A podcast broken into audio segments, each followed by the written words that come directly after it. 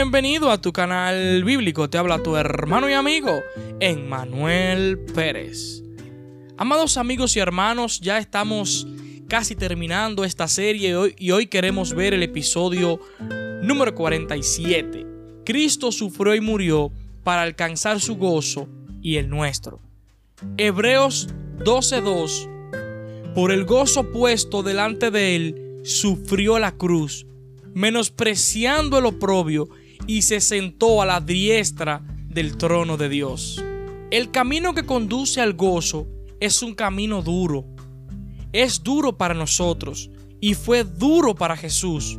Le costó la vida y puede costarnos a nosotros también. Por el gozo puesto delante de él, sufrió la cruz. Primero la agonía de la cruz después el éxtasis del cielo. No había otro camino. El gozo puesto delante de él tenía muchos niveles. Era el gozo de la reunión con su Padre. En tu presencia hay plenitud de gozo, delicia a tu diestra para siempre. Salmos 16:11. Fue el gozo del triunfo sobre el pecado habiendo efectuado la purificación de nuestros pecados, se sentó a la diestra de la majestad en las alturas. Hebreos 11:3. Era el gozo de los derechos divinos restaurados. Y él se sentó a la diestra del trono. Hebreos 12:2. Era el gozo de estar rodeado con alabanzas del pueblo por quien murió habrá gozo en el cielo por cada pecador que se arrepiente. Por no decir los millones que se arrepienten. Lucas 15:7. ¿Y el de nosotros? ¿Ha entrado Él en el gozo y nos ha dejado en la miseria? Por supuesto que no. Antes de morir, hizo la conexión entre su gozo y el nuestro.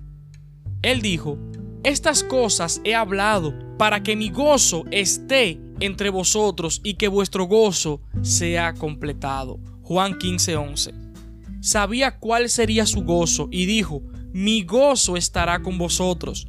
Nosotros que hemos confiado en Él, nos regocijaremos del gozo de Jesús tanto como le es posible experimentarlo a las criaturas finitas.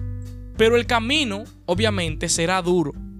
Jesús nos advirtió, en el mundo tendréis aflicciones. Juan 16:33. El discípulo no es más que su maestro. Si el padre de familia llamaron Belcebú, ¿cuánto más a los de su casa? Mateo 10, 24 al 25. Y matarán a alguno de vosotros, y seréis aborrecidos de todo por causa de mi nombre. Lucas 21, 16 al 17. Ese es el camino que recorrió Jesús y ese es el camino hacia el gozo. Su gozo triunfante en nosotros. Nuestro gozo pleno. Del mismo modo que la esperanza del gozo capacitó a Cristo para soportar la cruz, nuestra esperanza de gozo nos capacita para sufrir con Él. Jesús nos preparó para esto mismo cuando dijo, Bienaventurados sois cuando por mi causa os vituperen y os persiguen y digan toda clase de mal contra vosotros mintiendo.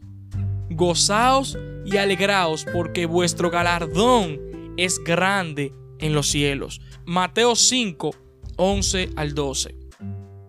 Nuestro premio será gozar a Dios con el verdadero gozo que el Hijo de Dios tiene en su Padre.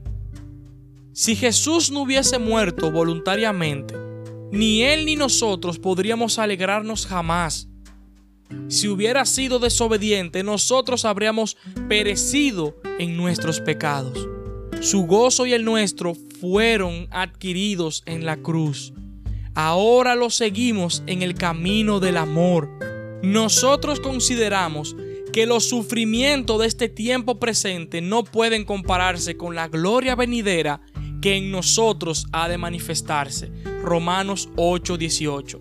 Ahora soportamos reproches con Él, pero entonces habrá un gozo sin merma.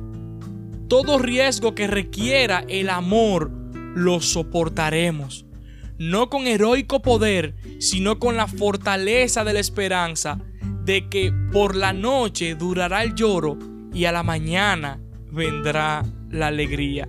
Salmos 35.